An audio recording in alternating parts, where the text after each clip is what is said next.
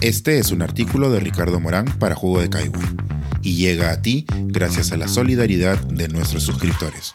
Si aún no te has suscrito, puedes hacerlo en www.jugodecaigua.pe. ¿Alguien puede pensar en las niñas?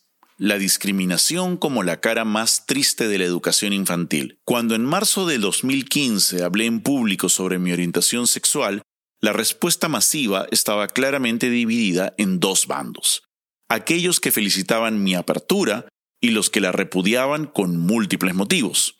La mayoría de estos motivos son harto conocidos por las personas que elegimos vivir nuestra vida fuera del closet. Dios perdona el pecado, pero no el escándalo. Es decir, puedes ser LGTBIQ, pero no debes decirlo, ni vivir tu vida abiertamente o en libertad. Eso es una enfermedad la cual aparentemente puede ser contagiada por el simple hecho de estar expuesto a actos de amor homosexuales, como un beso en el parque.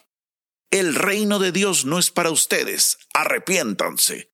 Cosa que, aparte de no importar a los ateos como yo, solo afecta a los que profesan una religión.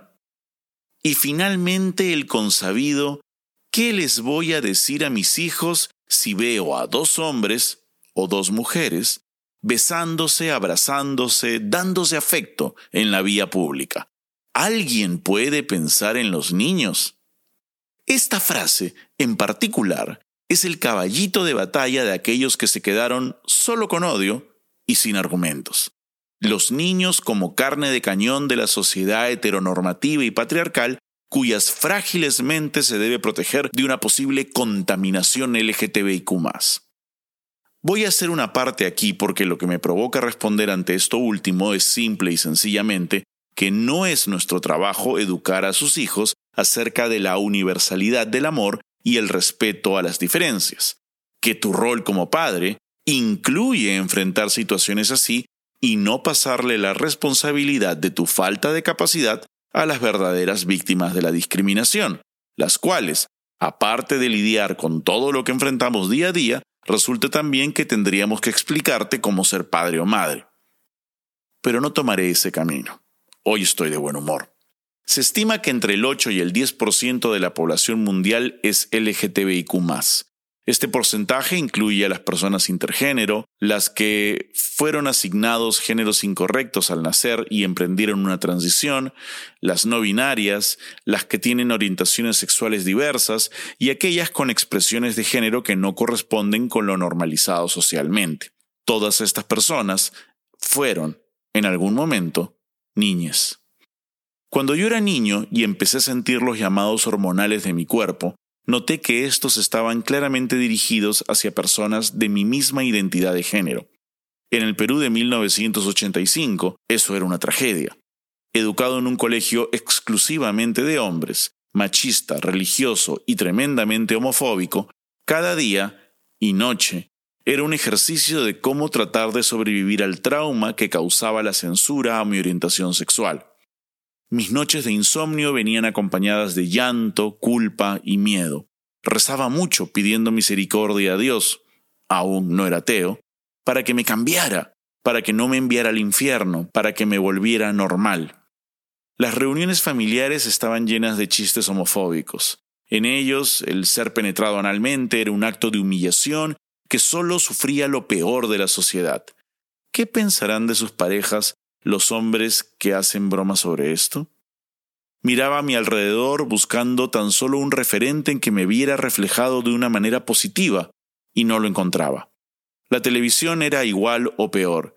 En los sketches de los programas cómicos, el gay o el trans eran siempre los remates del chiste, los personajes ridículos, desprovistos de toda dignidad, siempre dedicados a la prostitución, perseguidos por la policía o usados por el machito para satisfacer deseos sexuales, cumpliendo la función de un objeto. No había ningún referente positivo de alguien que se pareciera a mí.